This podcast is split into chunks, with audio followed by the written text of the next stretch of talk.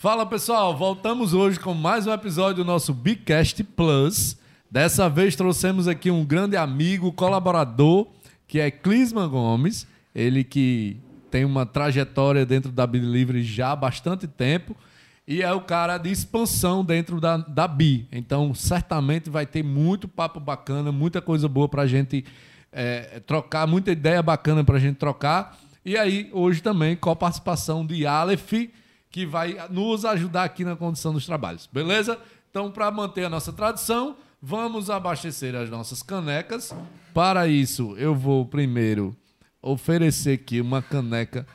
Aí, um kitzinho aqui da, do Bicast, tá, Clisman? Onde tem uma máscara, uma caneta e também uma caneca do nosso Show. programa. Beleza? Para manter nossa tradição, vamos rodar a vinheta enquanto a gente abastece as canecas, que isso é muito importante. Valeu!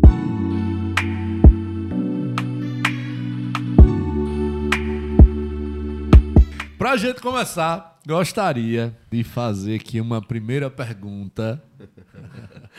Tenta medo, rapaz. Clisman, a gente sabe que antes da BI, você já exerceu algumas profissões na sua vida, né, e tal. E aí, o que me comentaram aqui é que se não fosse a Be Delivery na sua vida, quem estaria fazendo sucesso no Instagram, no lugar de Tiago Dionísio, era você, com, só com as profissões que você já viveu. É verdade ou é mentira? É verdade. A Bi me salvou aí, na verdade, né? Foi uma das das, das, dos empregos que eu tive, mas eu tive 350 profissões quase. Antes da BI. É, antes da BI. Na verdade, eu fui um cara que sempre busquei, né, o meu, então desde novinho eu sempre procurei trabalhar naquilo que me encaixava, naquilo que estava para mim no momento, então sempre passei por vários locais, né, por várias pessoas, por várias experiências. E o que importava para mim no momento era realmente ter o meu, né, nunca esperar por alguém, pelo meu pai, pela, pelas, pelas condições. E graças a isso eu trabalhei em várias profissões, né? Em várias, várias mesmo. É, de vendedor a descarregar caminhão na, na Cobal, na Ceasa, né? Caminhão de fruta lá. É, de torrista de internet, bombeiro, jogador, cantor e etc. eu já sei que esse papo vai ser muito rico. Cara, você é de Mossoró? Mossoró, nascido e criado em Mossoró. Legal. E aí, sua primeira profissão foi quantos anos? Cara, minha primeira profissão mesmo, assim, validada, que eu podia dizer, cara, hoje eu consigo fazer alguma coisa, foi com 16 anos de idade, né? Meu primeiro... Já tava ganhando dinheiro. Já tava ganhando dinheiro. Legal. Com, prim... Qual profissão? Foi 16 anos, foi qual? A de 16? Cara, minha, minha primeira, assim, com 16, foi menor aprendiz, né? Numa loja de aviamentos chamada Arte Modas aqui em Mossoró. Ah, legal. Conheço eu... de Ari. Isso, Conheço. Ari. E aí eu trabalhava pela manhã, não, perdão, tra... estudava pela manhã e trabalhava à tarde nesse meu expediente. Então, com 16 anos, eu já fazia o meu expediente ali de menor aprendiz para poder conseguir ganhar o dinheiro.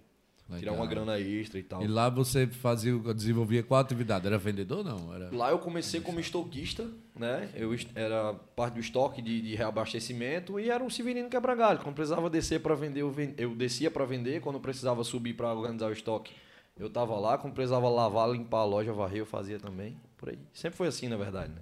Legal. e aí, a partir daí, você passou quanto tempo lá?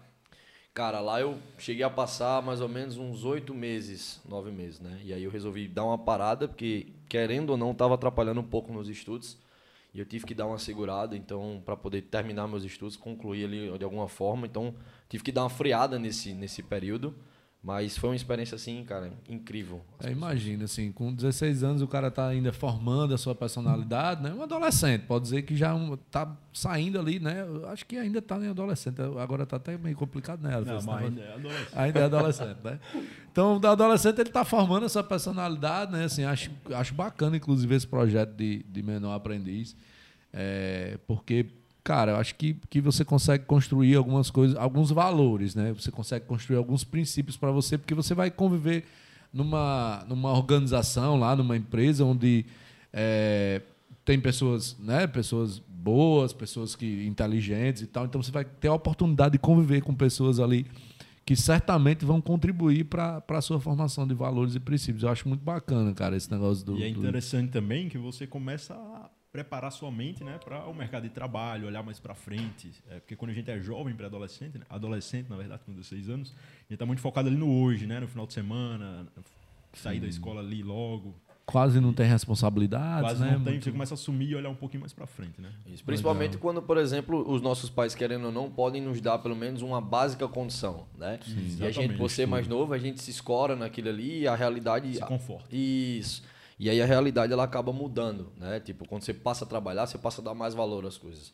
Ah, uma das épocas que eu mais dei valor às mi- às minhas coisas foi quando eu comecei a comprar as coisas com o meu dinheiro. Então, Ah, tipo, quando eu comecei a ter um celular com o meu dinheiro, que foi comprado com o meu dinheiro, quando eu passei o mês inteiro ali para receber, então, ah, eu tinha, por exemplo, eu usava óculos de grau no tempo quando eu era criança e praticamente de dois em dois meses meu pai tinha que comprar um porque eu comprava, é, eu quebrava, não dava valor. Então, quando eu passei a custear aquilo, as coisas passaram, passaram a ter um valor assim incrível para mim. Então, foi a partir do momento que eu comecei a dar valor realmente ao dinheiro, né? Naquele tempo não existia isso. Era sempre mais, eu quero mais, eu vou gastar, eu quero mais. Então, E, e nessa, nessa época aí dos 16 anos, Clício, você já namorava ou não? já, já Já, namorava. e você tinha aquele Fazia negócio de tempo. tomar assim como o Tiago Dionísio, assim, quando as meninas perguntavam, você trabalha com o quê? Você dizia o quê? Já com. você já dizia, só, eu sou estoquista, ou como é? É, eu simplesmente olhava e dizia, cara, eu trabalho hoje né, com aviamentos é, de guarnições empoderadas em lugares ocultos onde eu forneço o cliente o produto exemplar descendo escadas. Eu- Tão novo. Traduzindo, era o, caixa que tra- o cara que trazia a caixa na cabeça e descia pro cliente escolher lá embaixo. E daí você foi pra onde? Depois saiu da aviamento, de, de, da- da- de menor aprendiz, aí você foi pra onde? Cara, Trabalhar? então, eu investi, entre aspas, numa carreira de jogador né, de futebol, que era realmente o que eu queria. Toda criança, todo adolescente queria ser jogador de futebol. E aí eu comecei a treinar, eu focava 100% no futebol, né, recebi algumas propostas e tal, até mesmo para fora do país, com a, com a idade que eu tinha, 16, 17 anos. E aí meu pai, na verdade, não tinha condições de custear essa ida né, para a Itália, na verdade, com 16 anos de idade. E aí eu passei a pensar no- no- em profissionalizar o futebol, né? Acabou que teve algumas, algumas, ah, alguns problemas e acabamos não realmente deixando de lado. E aí eu resolvi realmente trabalhar novamente, voltar. Né? E aí eu comecei a trabalhar numa, em uma empresa de... Mas no futebol você ganhava dinheiro ou era só o freela, assim? Como é que eu não entendo muito esse mercado, cara? No futebol eu ganhava ajuda de custo, na verdade. Né? Não cheguei a profissionalizar mesmo assim, valendo. Eu ganhava ajuda de custo para treinar. Mas você jogou em vários clubes e tal. E cheguei a jogar Fortaleza, Potiguar, Baraunas e tal. Então, Isso como é que chama? É amador? É, é- como é, É, que chama? a gente jogava Sub... É sub. Era sub-20, né? Entendi. E aí, quando era para profissionalizar ou jogar alguma partida amistosa ou profissional, teria que ter um contrato ali amador, né? Teria como entrar como um contrato amador e conseguir fazer isso. Mas não cheguei a profissionalizar mesmo de carteira, nem ficar algo fixo. Então, querendo ou não, por alguns motivos, né? Justamente de da idade tá passando, a responsabilidade tá chegando, a gente tem que ter realmente o dinheiro para se manter ali. Então eu realmente deixei de E lado. aí quando as meninas perguntavam, quando você jogava bola, as meninas, as suas namoradas perguntavam assim, você trabalha com o quê? E você tinha uma resposta Aí, também. essa né? daí não, era jogador de futebol. Jogador de futebol. Já era Legal. 60% ali encaminhado. já. Entendi, legal. E aí depois de jogador, tu foi qual a outra profissão? Aí eu entrei numa empresa de internet, tudo a ver, né? Coisa com a outra. cara, eu tava precisando de um emprego, né? E conheci Valdemir, né? Um cara, tipo, pai de um amigo que era jogador também, jogava comigo, e ele tinha uma empresa de internet. E aí eu tinha que me virar do jeito que eu podia. E aí eu acabei, eu, eu entrei para ser vendedor, né? Uma coisa interessante é que eu sempre fugi de ser vendedor e acabei parando como vendedor, né? É, então, ele, ele queria que eu vendesse. E aí eu, acabei, eu me apaixonei pela área técnica. Eu queria fazer a área técnica, né? Então eu comecei a, a me meter ali na, no meio da galera que fazia manutenção de internet. E aí acabou que eu era o responsável pela, pela parte de manutenção das torres de internet. Então eu era torrista, era o cara que subia lá na ponta da torre, ajeitava lá os pontos, limpava e tal, e etc. Então as manutenções das, das torres de internet via rádio eram feitas por mim e por mais três pessoas, né? Então eu era responsável por Quanto tempo você passou aí? Cara, eu passei lá mais ou menos uns oito meses também. De seis a oito meses. Em oito meses você entrou para vender e saiu. Exatamente. torrista. E saí como torrista da empresa. Tá? E a empresa, infelizmente, fechou, né? Teve que, que partir para uma outra cidade. Ele foi Ah, para foi? foi? para Ah, Maceió e tal. E eu não acompanhei e fiquei, então. E aí vieram os outros empregos, né, da vida. foi mais Depois- um. Pra gente fazer uma timeline bem direitinho. Então depois de turista foi o quê? Depois de torrista, na, na, na- eu fui pra IC, né? Ah, Atendimento lá. Atendimento. Isso. Telemarketing. Exatamente. E aí, Lá- quando você atendia o telefone lá, como é que você fazia? você tem uma voz de. Você foi locutor também, né? De- Não, locutor de, não foi não. não de foi supermercado? Foi não? Ainda, né? Ah, tá. Você não vai entrar nesse assunto, não. Pelo amor de Deus, meu povo. Sim, então você não foi locutor, não. Não, não cheguei a ser locutor de rádio. não. Mas quando o pessoal ligava lá na IC que você atendia o telefone e tal, É, uma voz bem, né? Você fazia uma voz como realmente Não, atendente? Normal, normal. Normal. É, atendimento net. Entendi. Clisman Simon, com quem falo, por gentileza. Pessoa Clisman o quê? Esse aí era um desafio, então, no- É. desse- dessa sua fase. Né? Rapaz, qual o maior desafio que você teve na época que você trabalhava na IC? Cara, o pessoal entender meu nome. Como é seu nome? Clisman. Como? Prisma, Clisman. Diz qualquer coisa menos Clisman. Chegava a falar quatro vezes pro pessoal entender. Eita, bem já era prejuízo no tempo lá que a galera controla, né? Exatamente. Não. O TMO que eles chamam lá, né? Que é o tempo médio de chamada de ligações. Entendi, legal. E aí depois você foi pra outro canto? E aí, cara, começou a aparecer várias outras coisas, né? Comecei a cantar, tipo, do nada. Sim, não era locutor, era cantor que eu tava É, confundindo. do então. nada, do nada eu comecei a cantar, né? Tipo, por influência de amigos, de, de, de primos, enfim. E aí a gente sempre brincava, trocava uma ideia, cantava. Cara, eu vou cantar, por que não? E aí foi onde, principalmente, começou a despertar meu lado vendedor. Xaxá, tem um violão aí? A gente pegar uma palhinha desse, desse cantor aqui. Vocês não vão fazer Você isso, ainda não. canta, não, né? Não, não acredito, não. Vocês não vão fazer isso, não. Por quê, pô? Não, tem que. Eu não sabia que o homem era cantor desse jeito, não. Ai, meu Deus. Parece que tem um violão ali. A, a produção fez de propósito. Deixou o violão pronto pra pegar o cantor mesmo na. Olha aí. Isso aí que tem um violão. Vai lá. Mesmo na conversa. Vamos ver. Eita. Quantos anos como cantor? Foram dois. Dois anos. É risquinho, eu vou sentir toda vez que eu vejo as suas fotos. Porque se toda vez que eu vou sofrer assim eu volto, eu volto. Eu volto atrás da minha decisão. Cara, bacana demais, viu? Porra. É. Vamos lá, eu já perdi as contas aqui, Aleph, da, da profissão. Tem que Ele anotando. começou como Vamos menor lá. aprendiz. Menor aprendiz. Jovem aprendiz. Aviamentos. Não, no aviamento. Aí Sim, jogador, aviamento. Jogador, torrista, torrista, Cantor. cantor. E- Opa, errou. já foi. Cantor. E agora vem a principal: bombeiro. Bombeiro. Ah, tá certo. do nada também. Não, do- na verdade é o seguinte, é, nesse intervalo de tempo, meu pai investiu em mim porque eu fizesse cursos, né, estudasse e tal, porque naquela época, querendo ou não, é, nesse tempo, a- a- o sonho de qualquer pai era ter o filho formado. E o mercado de trabalho preparava as pessoas para isso. Você só seria alguém se tivesse cursos técnicos, se tivesse ali certificados, se tivesse uma faculdade. Então isso na cabeça do meu pai era prioridade para ele, né? E eu sempre focado em trabalhar e ganhar dinheiro, querendo ou não na parte prática e ele na parte teórica né? E aí, durante esse intervalo, eu fiz alguns cursos, né, para entrar em uma empresa eh, da Petrobras que tinham me prom- prometido um, um emprego, né? Então, eu fiz NR35, NR10, QCMS, Primeiros Socorros, Brigada de Incêndio e Bombeiro Civil. Então, eu fiz esses cursos preparatórios que serviam para uma outra área. E aí, quando abriu Bombeiro Civil, eu disse, cara, eu vou tentar fazer. E aí, eu fiz esse curso na New Center, né? E aí, foram surgindo bicos, né? Ah, tramitavam a lei né, na, na, na parte legislativa para que eh, o bombeiro civil fosse assim como a guarda municipal, por exemplo, né? Tivesse auxil- auxiliando realmente ali o SAMU, os bombeiros, etc. E ia se tornar algo tipo com concursado, né? Então eu investi naquela área e aí foram aparecendo várias oportunidades com a facilidade de comunicação, né? Que, que, eu, que, eu, que eu tenho, consegui fazer algumas amizades e é, logicamente consegui arrumar emprego. Então, na- no primeiro, primeiro ano lá, que eu me formei bombeiro, eu assumi logo de cara a, a coordenação da Brigada de Incêndio do Mossoró da Junina.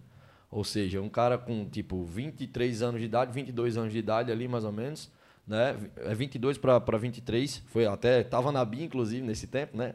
E aí é, coordenava uma equipe de 30 pessoas, que eram 30 bombeiros que prestavam serviço no Mossoró da Junina. Então, foi ali que onde as coisas começaram a aflorar, na verdade, né? E aí chegou a época de ser motoboy. Isso. E aí, cara, chegou onde a gente queria chegar nessa conversa.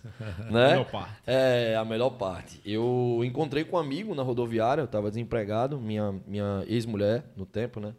É, tava grávida do meu filho. E aí eu disse, cara, eu, eu desesperado. Eu distribuía currículo em todos os locais que vocês imaginarem na minha vida. E encontrei um cara no rodoviário, aleatoriamente, que me disse o seguinte: Cara, tem um aplicativo em Mossoró que está começando e é muito bacana. E eu falei: Como assim? Não, é entrega de moto e tal, delivery, motoboy. Cara, beleza. É, eu preciso de quê para contratar? Cara, é só baixar o aplicativo, vou passar o contato de um cara aqui que você vai falar com ele e vocês vão desenrolar. Beleza. Isso era qual ano? Isso era no 2018. começo. Isso, 2018, era início da BI. Acho que a BI estava com uns três meses, quatro meses mais ou menos. Né? E aí. Seu eu... filho nasceu em 2018? Isso, 28 de 10 de 2018. Então, isso aí devia ser, sei lá, maio de 2018. A gente devia ter três meses, quatro meses de BI. Meu filho nasceu em outubro. Muito Exatamente. Então, tipo, fui lá, liguei para André, cara, eu preciso de uma oportunidade. Né? Nesse tempo eu morava aqui perto da Presidente Dutra. E aí o André disse, beleza, tranquilo. Encontrei com o André com o Thales, eles me deram uma bag, né? E aí eu virei motoboy e por aí começou toda a história. Né? Eu precisava de alguma coisa para me manter, para fazer, então agarrei com meus dentes, cara, vou acreditar aqui e vou fazer. Então comecei daí, né? Comecei como, como entregador, como motoboy. Você fazia alguma coisa paralelamente ou... Tudo. Tudo que me cabia paralelamente. Eu trabalhava de motoboy, eu fazia bico de bombeiro, eu cantava na noite, e inclusive foi assim quando entrei de comercial na BI, ainda, né? Eu precisava realmente cumprir com minha responsabilidade de pai, né? Meu filho estava para nascer, eu tinha que do meu jeito. Se fosse preciso trabalhar 24 horas, eu ia trabalhar 24 horas para isso. Então, foram várias várias coisas ao mesmo tempo, né? Eu me lembro perfeitamente desse dia, do dia que me deram uma bag, a bag da BI por, por é... desculpa, até para lembrar, a bag da Bi no tempo não tinha esse material que a gente tem hoje. Era uma bag normal com um papel que colocavam na frente lá da, da bag, né, Thales? E aí tinha um nome lá, Bi Delivery lá. Era mais ou menos assim. Legal. Eu tô, tô puxando aqui, você tá falando aí, Cleison, eu tô puxando aqui é, o seu histórico na, na BI, né? e aí, legal, o seu cadastro é o 718, né? Então, é, e você fez o cadastro no dia 9 de abril de 2018. É o, é, é o número de 718, dia 9 de abril. Tem uma foto bem interessante aqui, a sua Meu foto de perfil. Deus do céu. Que eu acho que vale a pena a gente vale colocar a pena, aqui no. Não é, não é Aleph?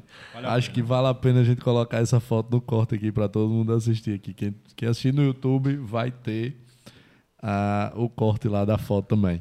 Aí eu não, não tenho mais dados detalhados aqui, mas sempre é muito bom a gente a gente ver essas, essas coisas mais nostálgicas, né? Legal, cara. Legal.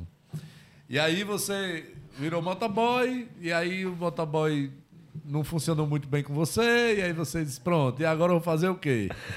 Cara, aí foi a vez que eu encontrei com o André e falei, cara, eu preciso, é, eu preciso de uma oportunidade para ser comercial. O que eu estou ganhando hoje como motoboy não vai me sustentar, ou no momento, né? Não vai dar para para segurar a peteca aqui, porque eu tenho que colocar gasolina, tenho que fazer manutenção na moto, eu tenho que comprar as coisas para meu filho, tenho que pagar 20%, né? No tempo que era a taxa da BI. E eu preciso da oportunidade e eu preciso levar a BI para o Brasil inteiro. Exatamente com essa mesma frase que vocês estão escutando eu preciso levar a Bi para o Brasil inteiro. Já naquela época? Já naquela época. E aí André disse, cara, beleza, no dia que a gente tiver a oportunidade de contratar, eu vou lembrar de você. E eu achei que era só, só mais uma maneira é, educada de me responder depois de tantos nãos que eu tinha levado na vida já, de currículo, de, de pedir emprego, de falar com amigos próximos. Então, eu imaginava naquele momento que seria só mais um não. E aí, um certo dia, André me liga, né?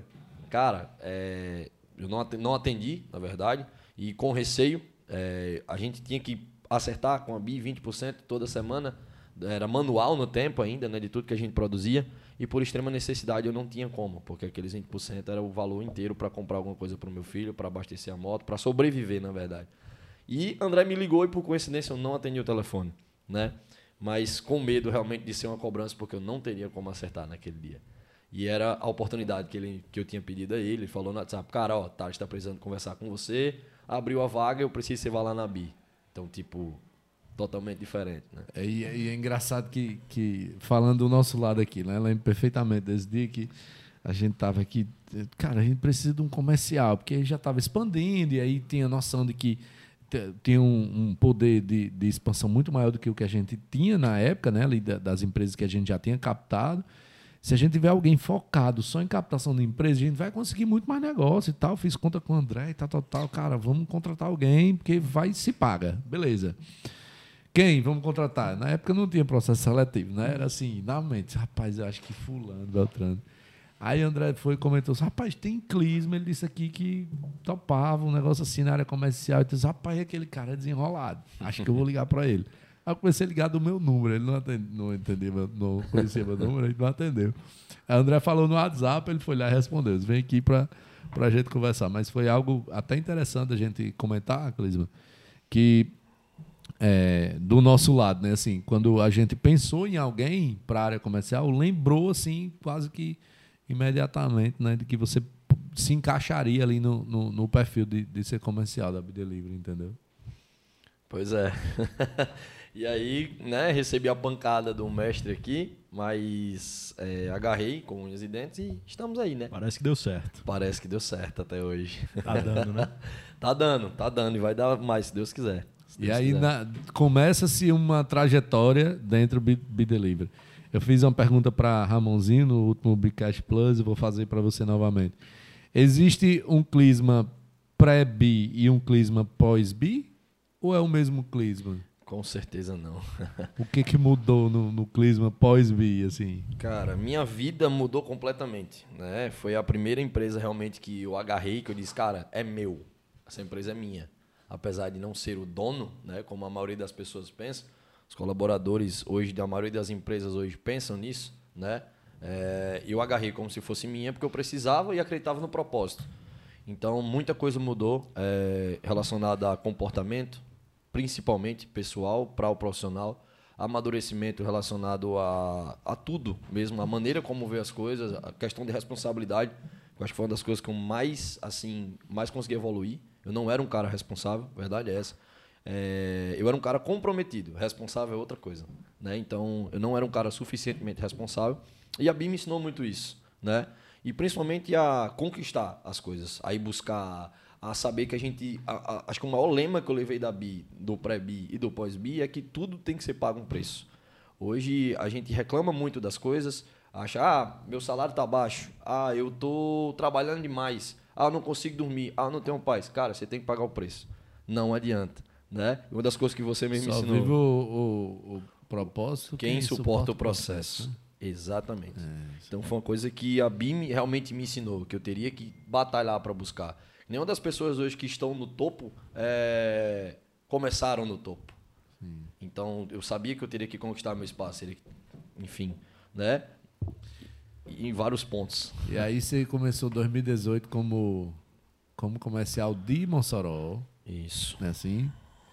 E aí você lembra quanto tempo você passou como comercial de Mossoró? Não. Cara, Mossoró, você me deu uma meta no primeiro mês de 30 empresas para cadastrar. Eu trouxe 64 no primeiro mês, né? No segundo essa meta triplicou, né? Eu quase surtei nesse momento, mas até eu entender o propósito, continuamos trabalhando. Acho que Mossoró eu fiquei o tempo de experiência, os três meses, né? E aí nós partimos para Fortaleza, foi a nossa primeira cidade depois de Natal, que já era comandada por outra pessoa, né? E aí a gente foi para Fortaleza, e aí de Fortaleza foi onde a gente começou o primeiro. Fortaleza foi agosto de 2018 Exatamente. que a gente iniciou. A gente iniciou Natal em julho, Fortaleza iniciou em agosto. Então agosto foi a primeira cidade que você você lembra desse episódio? Não, não, confesso que eu não lembro. Cara, assim, Fortaleza como eu é lembro. você foi? Eu lembro perfeitamente. Foi eu que convidei para você ir para aí? Como foi? Foi você e André, né? Chegaram, ó, cara, a gente vai abrir nova praça em Fortaleza, a gente pretende contratar algum comercial lá. Vamos lá para ver o que é que dá. Eu preciso que você passe uma semana com a gente lá, contactando empresas. Beleza. E aí foi onde eu conheci Neto, né? Que foi o, o, o contratado lá da gente, da, da, da BI no tempo. E aí foi uma experiência assim fantástica, tipo, foi minha primeira viagem, né? Um, um cara de uma cidade de 300 mil habitantes assim que não eu, era o que eu tava querendo, o que eu sempre quis sendo realizado, né? Tipo, é um sonho que, meu irmão, chegou, é agora, vamos começar. Então, tipo, me lembro muito bem da gente no, eleva, né, na, no apartamento, né? É, lá dividindo o mesmo apartamento, conversando, sonhando, olhando lá na varanda. Isso era eu, você, Eliane, né? Isso, Neto. eu, você, Eliane, Neto. Acho que André estava por lá também, passou alguns dias Acho lá. Acho que passou também alguns Isso. dias. Foi. E aí depois eu me lembro perfeitamente do dia do treinamento em Fortaleza, que chegou Thalise lá, chegou, enfim, eu estava extremamente realizado, era uma conquista profissional inicial minha. Então, tipo, era algo que eu realmente queria. Então, eu olhava naquela varanda, aquela quantidade de prédios, e eu, meu Deus, eu estou em Fortaleza. Então, tipo, Você nunca tinha ido em Fortaleza? Cara, eu tinha ido, mas não a trabalho. Sim, você tem que jogar É, na época do isso, Fortaleza. Exatamente. Eu tinha mor- morado lá há um tempo, mas, tipo, realmente parar e dizer, cara, eu tô aqui, eu cheguei aqui, então. Tipo, aí foi a- o momento que eu enxerguei que a Bi poderia chegar muito mais além. Se a gente tava ali, então. Tipo, hoje, por exemplo, eu olho pra mesma varanda em São Paulo e digo, cara, eu tô em São Paulo. É uma história ainda que. Né, que assusta Amanhã a a gente. gente tá na Times Square, né? Exatamente. Olhando pela... Uma das frases, inclusive, que eu falei aqui com vocês, eu disse que. Eu disse, cara, é, eu sempre tive muita fé na Bi, né? Sempre acreditei muito na Bi. Uma das coisas que a gente conversou, é, até uma piada que eu soltei, eu disse, cara, pode ficar tranquilo, você não precisa ter medo do crescimento da gente, que um dia a gente vai tomar cafezinho com o Obama. É, Né? Você lembra disso? história, Então, história. daqui a alguns, alguns, alguns tempos a gente vai estar tomando um cafezinho com o Obama, agora com o Trump, alguma coisa assim. Acho que era a época de Obama ainda. É, exatamente. Foi tipo uma visão que eu tive, né? Legal. Clisman, só aproveitando aqui, eu puxei aqui mais alguns dados. Meu Deus, quer ver? e aí a gente tem é, primeira entrega de Clisman Simon Gomes, 13 de abril de 2018. E foi para a lanchonete O, O 7. 7. Lembra aí, Berg lá. Lembro perfeitamente desse. E o valor da entrega foi R$ 6,75 o valor da entrega. Não foi um valor ruim, não. Foi, Foi não, foi bom, foi bom. Tava até uma comissão boa pra gente. Tô mirando aqui na comissão. Você lembra dessa entrega que você fez, não? Cara, eu tô tentando lembrar aqui. Foram bastantes, assim, porque ao 7 no tempo era, era a empresa que mais chamava, né? Bicho? chamar, velho. Né? Então eu me lembro perfeitamente, assim, eu, eu fui me tremendo nessa entrega, porque era a primeira coisa, a primeira entrega que eu fazia, né? E tava ali meio que nervoso e tal, não sabia mexer direito no aplicativo. Quem me ajudou foi Zé Max. Nunca vou esquecer Max, disso. Me ajudou bastante nisso. É, enfim, eu não lembro exatamente onde foi essa entrega, mas eu teve uma entrega que me marcou que eu nunca vou esquecer, que foi naquele prédio ali do centro, né? É, próximo à Praça do Relógio, que eu fui entregar um sushi. Nunca esqueci. Aissara. Isso, exatamente. Foi Era o sushi lá do Nemo. Exatamente. Eu lembro dessa história. Então eu nunca esqueci isso, tá, cara? E tipo, a primeira entrega exatamente eu não lembro, mas foi um, foi um dia muito, muito fantástico, assim. Muito encantador, na verdade. Eu sempre gostei de andar de moto, né? Sempre fui apaixonado, louco por moto. E nesse dia, pra mim, era como se eu tivesse. Eu vou encarar isso aqui como se fosse um videogame. Eu tenho que terminar a missão aqui pilotando, entregar o produto e finalizar o jogo. Era mais ou menos isso. Entendi. Que legal. E aí você volta pro, pro- voltando aqui no, no tempo, né? Fomos para Fortaleza. Eu já me perdi. Tá? A gente foi para Fortaleza para abrir a praça lá, né? Em agosto de 2018. E aí depois vieram outras cidades. Nessa época ele já era como Hunter ou ainda era comercial no Mossoró? Eu- A gente tá, tá tentando lembrar aqui também, mas assim. Pelo start que a gente fez em Fortaleza, né, pelo início da operação, aí nós começamos a abrir algumas aspas na mente de franqueados. E aí foi onde a gente começou a viajar. né, Eu continuava como comercial de Mossoró Sim. e a gente criou um serviço de disponibilizar eh, esse start para operações de franqueados. Né? Então, nessas operações de franqueados, nós iniciamos aí um, um- um- o processo de start. A primeira viagem que eu fiz foi para Teresina. Né? Ah, entendi. Isso. Pra Foi na Teresina. venda de Teresina? Foi para iniciar a Teresina? Para iniciar a Teresina, Legal. exatamente. Então, eu já fazia esse trabalho, querendo ou não, à distância, que era um treinamento comercial para franqueados. E a gente partiu para fazer isso na prática. E aí eu fui lá para Teresina, né? 14 horas de ônibus. Obrigado ao pessoal que comprou a passagem, tá? 14 horas de ônibus. E aí a gente fez um start lá em Teresina. Nesse start lá conheci Ricardo e Lucas, né? Caras assim, excepcionais, da minha idade e tal, na mesma pegada, na mesma vontade. E fizemos lá um start com 120 entregas no primeiro dia. Né? E aí foi onde com- começou tudo. Eu depois fui para Florianópolis, né? Aí foi onde eu peguei meu primeiro avião, tipo, cara, psh, realizado, né? Tipo, Você nunca tinha andado de avião? nunca, para mim era um sonho aquilo ali, cara. Entendi. E para começar, já saí de Mossoró, né? Já peguei três aviões para chegar em Florianópolis, então Cansou de andar de avião no primeiro dia logo. foram três para ir, três para voltar. Então, querendo ou não decidir, eu realizei meu sonho até demais, né? Deus deu. Deus, Deus deu uma exagerada assim, cara, você vai realizar, mas agora você vai realizar com força agora. então foi onde onde a gente partiu, né, Thales? E aí foi Florianópolis, aí eu voltei e aí nós começamos a operações próprias. Aí partimos para João Pessoa, né, a recuperação lá com franqueados no tempo. E aí a gente foi abrindo praça, abrindo praça aí. Aí foi onde surgiu realmente a, a profissão de start, né? Vocês me chamaram no canto, ó, cara, vamos mudar aqui, se vai ser comercial start e tal. E aí contrataram outro comercial para Mossoró, e por aí começou, que foi a Manuel, né? Chegou. E aí a gente começou a, tipo, colocar pessoas para fazer o que eu fazia e eu consegui fazer a função de start. Eu imagino. é, eu viajo pra caramba também, né? E tenho algumas, algumas dificuldades assim que eu passo no meu, no meu dia a dia, né? E, entre tantas tem saudade, tem né, muitos desafios, mas assim, queria muito ouvir isso de você também. Acho que é muito importante, toda a galera, todo mundo quer saber. Qual o maior desafio de trabalhar viajando? Você falou, já encheu de lágrima aqui. Cara, o maior desafio de, assim, de trabalhar viajando é abdicar de tudo que a gente vive, né? Querendo ou não, nós temos uma linha de criação, nós temos uma linha de, de pensamento que vem desde criança, desde a família, desde os amigos. E eu acho que é abrir mão de tudo isso, né? Uma coisa que, que a Bim me ensinou, que você me ensinou, inclusive, é que a gente tem duas escolhas. Ou a gente é bem sucedido na vida e busca o sucesso e paga o preço por isso, né? Ou a gente continua na nossa vida normal e vamos ser só mais uma pessoa. Então, um- o desafio maior de trabalhar viajando é abrir mão de filho, de mãe, de pai, de amigos, do churrasquinho que você está indo todo final de semana, da baladinha que você sai para seus amigos aqui, que na maioria das vezes, para você, no tempo, pela sua cabeça e pelo que você passa, é essencial. Você não vive sem. E até você fazer com que sua mente entenda que aquilo ali não é essencial para o seu crescimento, não é algo que vai impactar diretamente no seu futuro, é um desafio muito grande. E a, a solidão, às vezes, né? A maioria das vezes eu viajei só e tal, então é, lidar com o psicológico, com a pressão, na verdade, de, na própria pressão da autocobrança, na verdade, de fazer acontecer, de ter responsabilidade, então é algo que a gente tem que lidar, tipo, brigar com a própria mente para manter o autocontrole de tudo isso, né? Principalmente na questão de, de viajar, chegar no local, não conhecer ninguém, ter que estudar cultura, ter Cultura totalmente diferente, pessoas diferentes. Exatamente. Fazer network com essas pessoas diferentes. Então, Se conectar com elas sendo diferentes. Exatamente. Então, tipo, tem toda a questão da adaptação. Né? Então, todo, todo esse período eu costumo falar que, que a dificuldade de viajar é ser camaleão.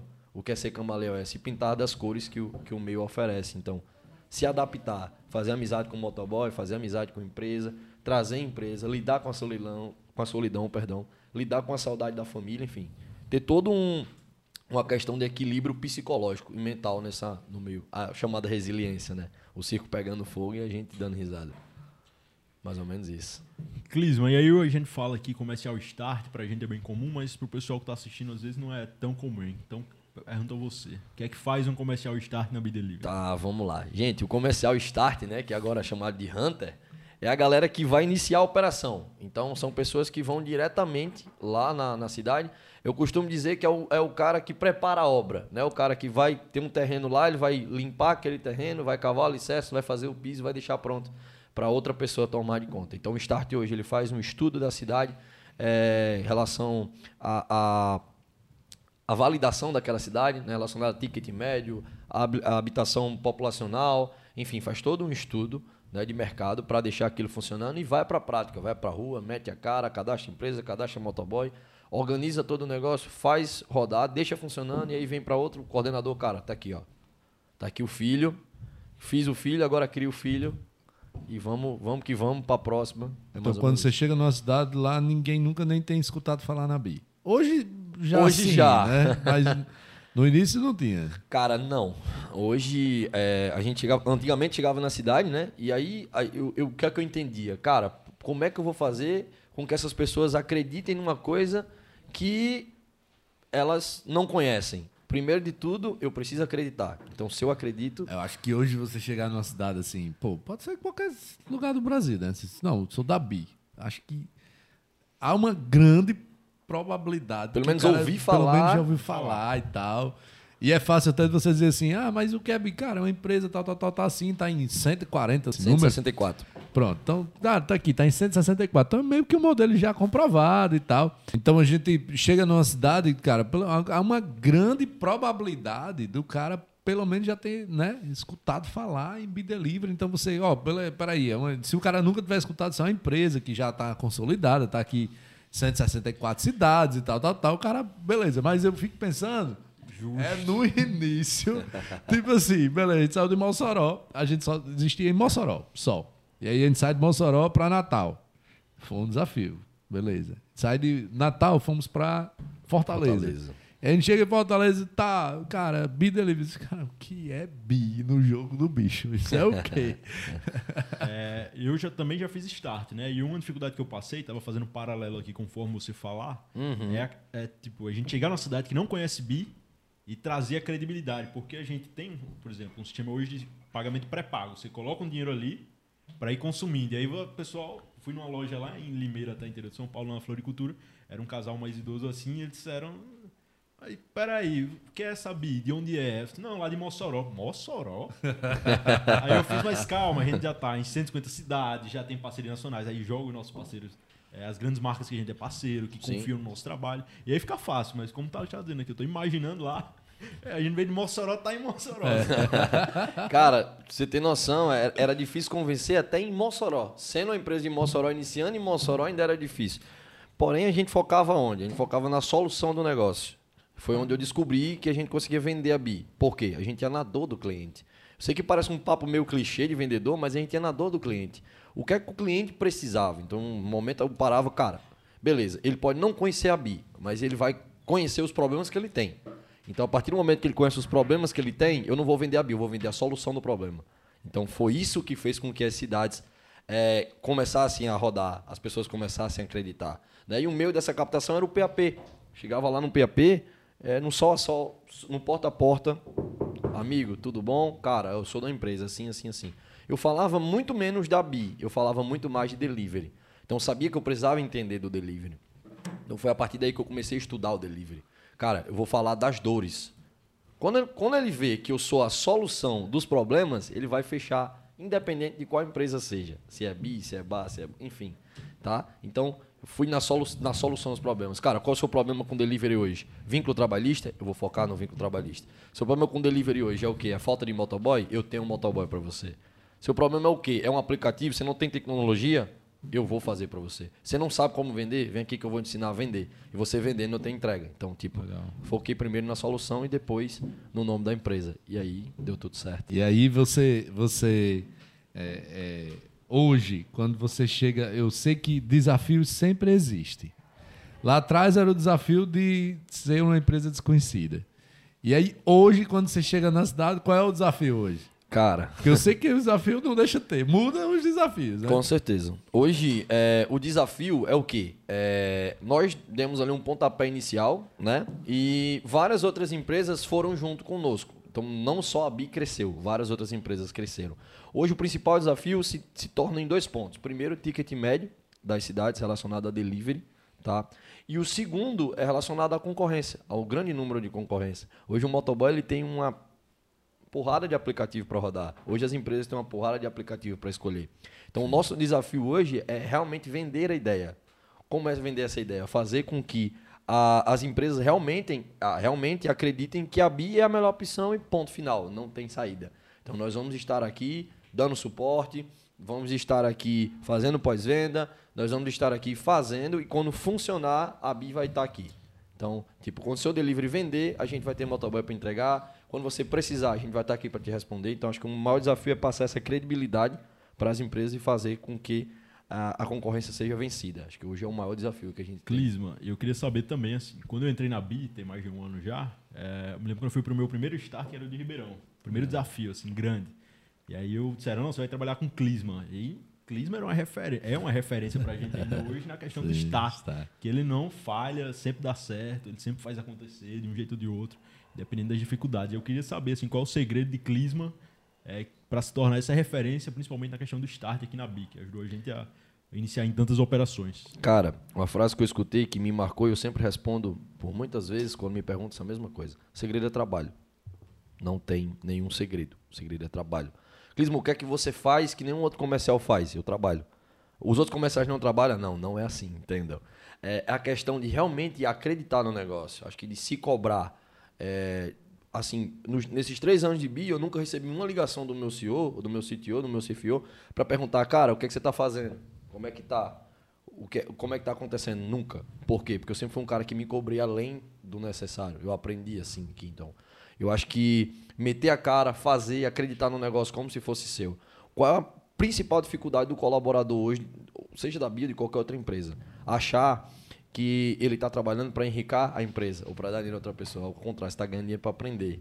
Então, tipo, eu focava muito nisso. Cara, eu preciso fazer o meu, eu preciso de resultado. E cada viagem eu tinha uma coisa na minha mente. A empresa está gastando, a empresa está tendo custo e a empresa precisa do retorno do investimento. E a responsabilidade está sobre mim. Então, ou eu faço, ou eu faço. Acabou. Então, tipo, eu colocava isso na minha mente todo dia quando saía de casa. É uma responsabilidade perante a empresa, perante é, ao lado pessoal e profissional. O que é que eu pensava quando eu saía de casa para fazer o negócio funcionar? Primeiro, pelo lado profissional, a empresa está investindo, a empresa está acreditando, eu não posso voltar para casa sem um resultado, porque a empresa confia em mim. E a partir do momento que eu não fizer, vai ter outro que vai fazer. Então eu tenho que fazer. Ponto. Meu lado pessoal, eu pensava o seguinte: eu tenho a responsabilidade de ajudar empresas a tirar a dificuldade que ela tem no mercado de trabalho e eu tenho a responsabilidade de colocar comida na mesa do entregador do cara que precisa pagar o colégio do filho, do cara que acreditou em mim, do cara que baixou o aplicativo e eu tenho que cumprir com a palavra do que eu falei para ele no treinamento. Que ele ia ligar o aplicativo dele, que a empresa ia chamar, ia ter motoboy e o negócio ia funcionar. Então, tipo, eu tinha essas duas responsabilidades, a pessoal e a profissional. Juntando as duas, eu acho que deu certo, né? Vinha o resultado. Vem dando certo. Sempre veio o resultado. Exatamente. É. Sempre veio o resultado. Clisman, como é ser start hunter, viajar pra caralho? E tá longe do filho? E Porque você. Seu filho hoje tem o quê? Três anos? Três anos. Dói? Dói muito, né? é, Não esperava tocar nesse ponto, não. Cara, é muito pesado, né? Meu filho, com uma semana de nascido, eu tava viajando. Ele, foi mesmo, pô. ele nasceu com uma semana, é, na segunda, não, lembro, não lembro exatamente o dia. Passei uma semana, na outra eu viajei. Cara, cruel esse seu patrão aí, viu? Porra. Então, tipo, é muito pesado né? minha, minha ausência paterna. Hoje eu me cobro muito por isso. Mas é o que eu falei, a gente tem que pagar o preço. Eu tô fazendo isso para que as coisas melhorem, já melhoraram, inclusive, de alguma forma. É isso que eu ia perguntar. É, para ele, relacionado à minha responsabilidade como pai, como pessoa, né, como ser humano.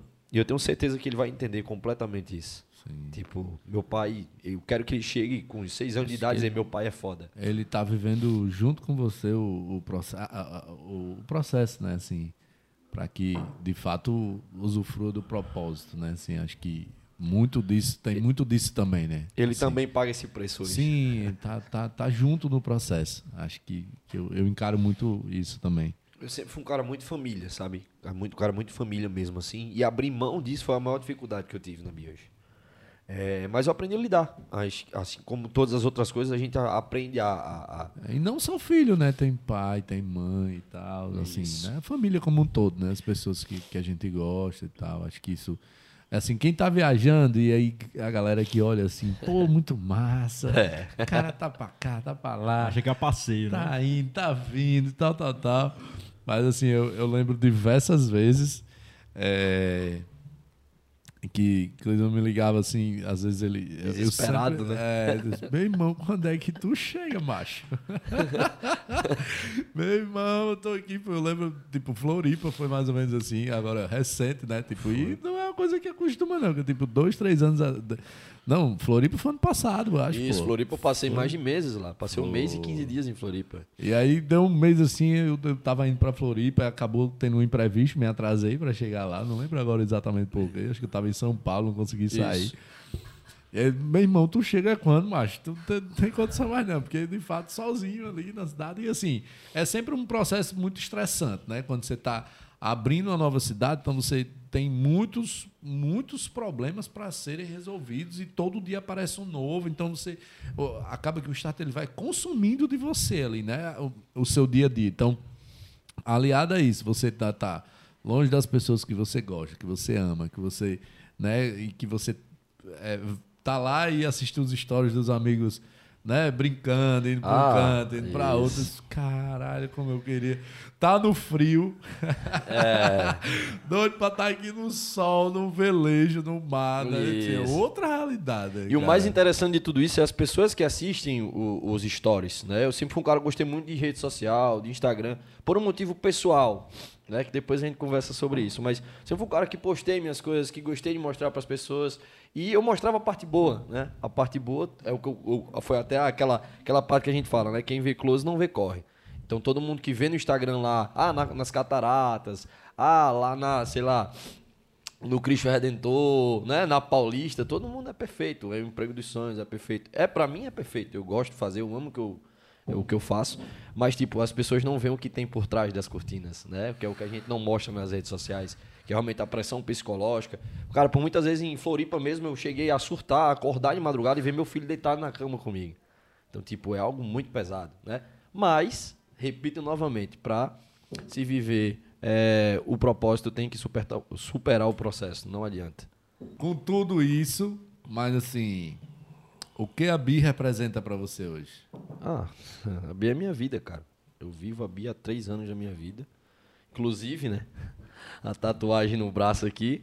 Mas a Bia é tudo pra mim, cara. Tá em Dá- primeiro dá lugar. pra- dá pra mostrar a tatu aí? Dá, Vitor? dá pra mostrar, né? Tá em primeiro lugar sempre a Be Delivery. É, né? sempre, tá. sempre. Inclusive abri mão de muitas coisas que, que já passei, né?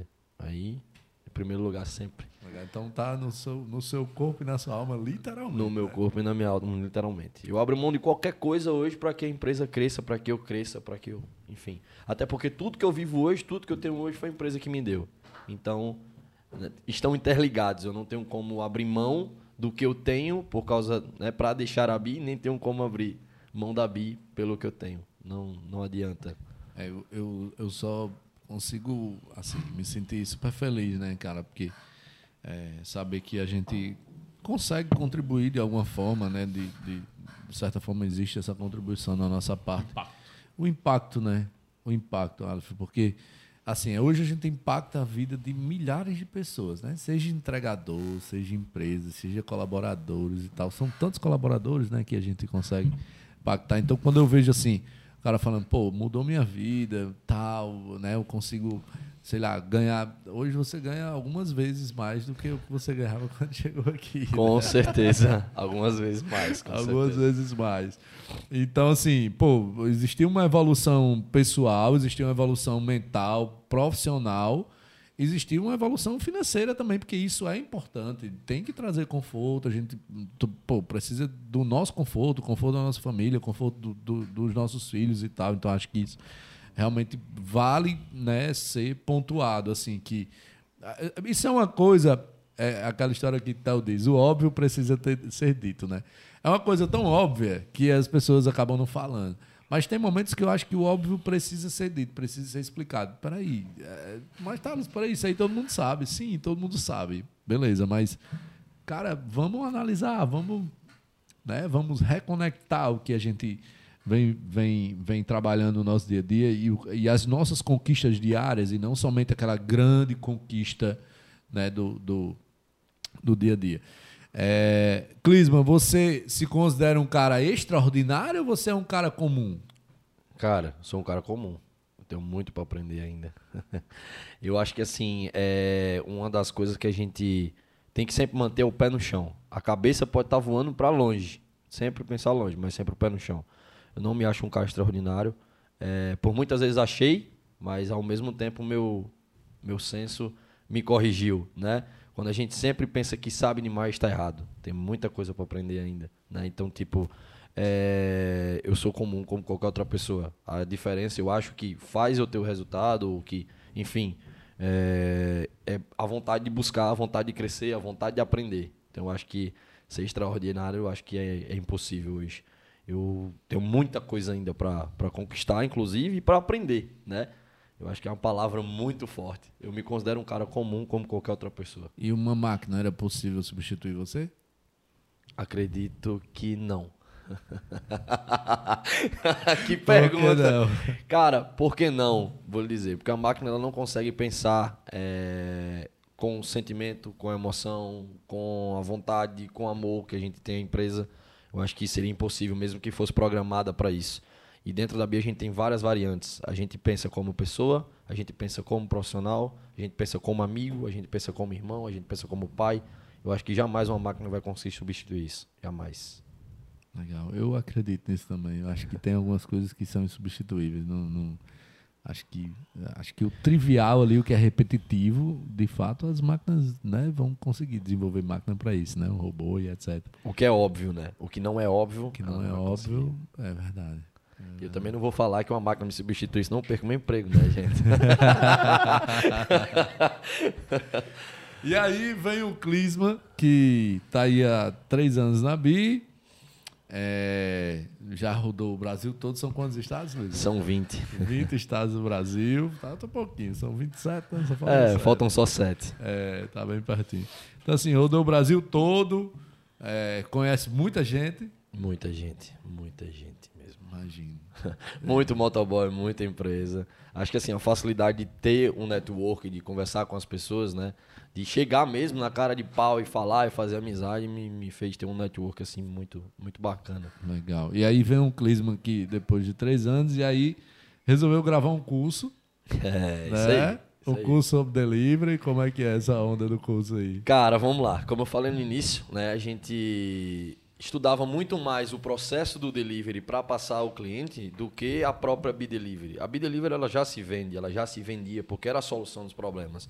E aí eu senti uma necessidade, estudando essas empresas, vendo as formas de delivery, vendo como é que funcionavam as formas de venda, como eram os processos. Eu estava dentro das empresas, então por ser start, na maioria das vezes eu estava dentro das empresas, eu ajudava até mesmo no processo de montagem dos produtos para agilizar para o motoboy, enfim. Então, por pôr sempre a mão na massa, eu entendi que existiam pessoas ali que precisavam de uma orientação relativa ao delivery. Eu vi que essas pessoas estavam vendendo errado, vi que os processos estavam errados e vi que era uma, uma culpa que não era do motoboy e que respaldava diretamente no motoboy. Então, se você hoje pega uma embalagem do produto, você não embala da maneira correta e o motoboy vai entregar, chega lá, o pedido revirado, né? A culpa vai ser para a empresa do motoboy, não é assim, era um processo que era da empresa. Então eu resolvi o quê? Eu vou mudar um processo que não cabe à minha gestão, mas que vai é, respaldar e vai ali terminar no meu processo completo, perfeito, né? Então eu, cara, eu vou montar um curso de delivery para ensinar as empresas a como vender, qual o melhor caminho, e todos esses caminhos me levavam sempre a BI, né? Sempre a BI foi a melhor solução. Então eu montei um, um curso de delivery chamado Delivery Sem Barreiras, né? Com o intuito, é, logicamente, de ajudar essas empresas do Brasil inteiro a fazerem delivery. E é uma maneira que o delivery se comporta hoje, até mesmo na pandemia, é o delivery dentro da sua própria casa. Então, o que é que eu fiz? Eu juntei essa vontade de fazer, de ensinar as empresas a venderem e criei um curso de duas modalidades. O primeiro para ensinar a empresa ao microempreendedor, ao cara que ficou desempregado na, pandem- na pandemia, fazer um delivery dentro da sua própria casa com as ferramentas corretas e conseguir vender e expandir. E o cara que já tem um delivery que é inoperante, que não vende muito, que precisa de uma ajustada ali. Então fiz um curso e montei esse curso, Delivery Sem Barreiras, para ajudar empresas a como fazer delivery. Né? Então, esse é o intuito, fazer com que a empresa aprenda, de alguma maneira, a fazer delivery. Auxiliar. Legal. Legal. Já está disponível o curso. O Pode curso- fazer seu jabá aí, vai. Hã? Fazer o jabá aí. O curso tá, subiu na plataforma do Hotmart, tá? É, tá só aguardando algumas é, aprovações para poder ser liberado. Provavelmente até terça-feira agora, né, da próxima semana vai estar sendo Então, liberado. quem está ouvindo aqui quiser comprar o curso dele, Exatamente. Hotmart. Tá lá. Estamos vendendo, pessoal, na plataforma Hotmart, em um preço promocional para as 100 primeiras pessoas no valor de 97 reais. É, De graça. É, exatamente. Vale super a pena. Eu, eu já, já, já vi lá um- uns trechinhos né, do, do curso e tal, não consegui acompanhar todo, porque realmente é bem extenso, bem, bem São oito horas de detalhado e tal. Mas os trechos que eu vi ficou muito bom e, e legal, vale, eu tenho certeza que vale super a pena. É sempre muito bom, principalmente quem está na área do delivery e tal, cara, precisa estar né, se, se atualizando todo. Então, imagino que com a experiência que você tem aí de 20 estados e quantas empresas você não passou em delivery e tal, cara, o cara tem uma bagagem gigantesca, Alguma pô. bagagem. Com certeza. E, bagagem e outra coisa, tem detalhes, às vezes você sabe de muita coisa no curso, mas você em assistir um pequeno detalhe faz uma enorme diferença na sua Sim, gestão. Então, Sim. É, cara, volto de novo lá à frase de Tel Fera que ele disse aqui no nosso podcast. né, na- no outro episódio, ele diz lá: o óbvio precisa ser explicado. Exatamente. E, mais uma vez, voltando aí o- a frase dele. E a gente tem aqui uma prática de fazer um bate-bola, dizer uma palavra e você vai responder também com uma palavra ou uma curtíssima frase Tá. para a gente é, trocar essa ideia. Um orgulho, Meu filho, desafio,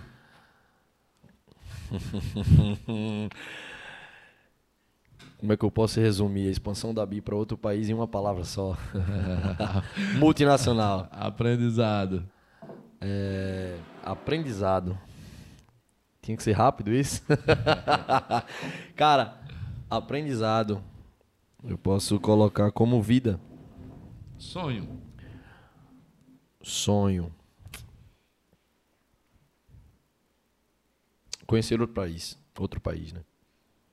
Comida para comer a vida toda. Lasanha. ontem no podcast de ontem de, de que a gente gravou com o Michelson, Michelson é, ele falou a mesma coisa. Lasanha? Lasanha. Michelson, comida para comer a vida toda. Lasanha. Tá maluco, bom Legal. demais. Uma mania. Eita, Contar piada na hora errada. eu, perco, eu perco amigo, mas nunca piada. É, um ídolo ou mentor? Thales Patrese de Souza Soares. Sempre. Uma frase. Uma frase. Eita, nós. Agora me pegou. Uma frase, cara. O que te fez chegar até aqui não é o que vai te fazer chegar até lá. Nunca como é o Clisma daqui a cinco anos?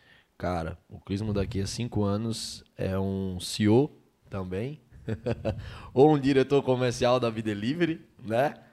Que vai estar tá bem mais maduro, bem mais cabeça, que vai ter tudo aquilo que sonhou, né? E que vai ter a mesma vontade que tem hoje de continuar trabalhando. Apesar da, da quantidade dos anos passados, a vontade e a pegada vai ser sempre a mesma. Bacana. Acho que uma das coisas que eu mais, assim, faço por onde é ser exemplo para as pessoas. Acho que a única coisa que a gente pode deixar aqui para as pessoas é a nossa essência, o nosso caráter, é o que a gente conquistou, é o que, é que a gente buscou. Enfim, quem era a Clisma, mais ou menos isso. Um dia a vida acaba. Quando a vida acabar, as pessoas precisam lembrar o, o que foi que eu deixei aqui. Então, minha luta até o meu último dia de vida vai ser esse. Eu tenho que deixar alguma coisa para as pessoas aqui. Legal. E é com esse exemplo que a gente chega ao finalmente do nosso mais esse episódio, né, do nosso Bicast com Clisman Gomes, o cara que foi lá desde de motoboy a gerente comercial, gerente de região, São Paulo, enfim, gerente do time de, de, de Hunter aqui também, Business Hunter. Então, o cara conquistou um espaço gigantesco dentro da BI. E aí, diante de todos esses insights e frases, e enfim, cara, certamente um grande ensinamento para todo mundo. O que eu mais estou amando aqui de fazer esses, esses podcasts é, é, de fato o tanto que a gente consegue aprender é, com, com cada um que a gente consegue conversar. Eu converso com o Clisman todos os dias, né? Há três anos a gente conversa anos. todos os dias. Mas assim, tem várias coisas aí que comentou que eu. Peraí, é sério mesmo? Tipo, coisas que eu não sabia. Então acho que vale muito a pena, né, Alves? E é isso. É sobre isso e tá tudo bem. com certeza. É sobre isso. É sobre isso. Tá que nem Mauro. Fala, Mauro. É. É. E aí chegamos então ao, final de mais um episódio, nosso Bigcast. Queria só deixar aqui o meu realmente agradecimento, a minha gratidão a você, Clisma, pela disponibilidade de participar aqui, deixou seus afazeres lá né, lá na sala para participar aqui com a gente. Aleph também, que deixou seus afazeres, foi pego de surpresa, né? Vamos participar e tal. Então agradeço demais né, pela, pela contribuição de vocês. É, queria só deixar aqui a, as suas redes sociais. Quem quiser encontrar Clisman Gomes, onde é que encontra? Então, lá no Instagram, como Clisman, é, Clisman G underline, né? Também tem o Instagram do Delivery Sem Barreiras, lá, né? Que é a página profissional do nosso curso. E também tem o LinkedIn como Clisman Gomes e o Clubhouse também como Clisman Gomes, tá? Então, Legal. sempre estou lá no Clubhouse, às vezes monto algumas, algumas coisas lá, faço live no Instagram também com o pessoal e tal. Falando de empreendedorismo, falando de livre de modo geral. Legal. Então é isso. É, não deixe de curtir aqui as nossas, os nossos episódios. E aí ficamos já na expectativa para o próximo episódio na semana que vem. Siga nossas redes sociais, sou Bi, Bi Delivery BR. Compartilha lá o, esse podcast com um amigo aí que se interessa por esse papo. Ou alguém que tem interesse em trabalhar na Bi, quiser conhecer um pouco melhor como que as coisas funcionam aqui. Cara, quero ser um business hunter, o que que faz? Então, assim, acho que vale super a pena a gente dar essa compartilhada. E convido você também a assistir o nosso último episódio, que tá um sucesso fantástico, vale a pena demais. Beleza? Valeu e um grande abraço.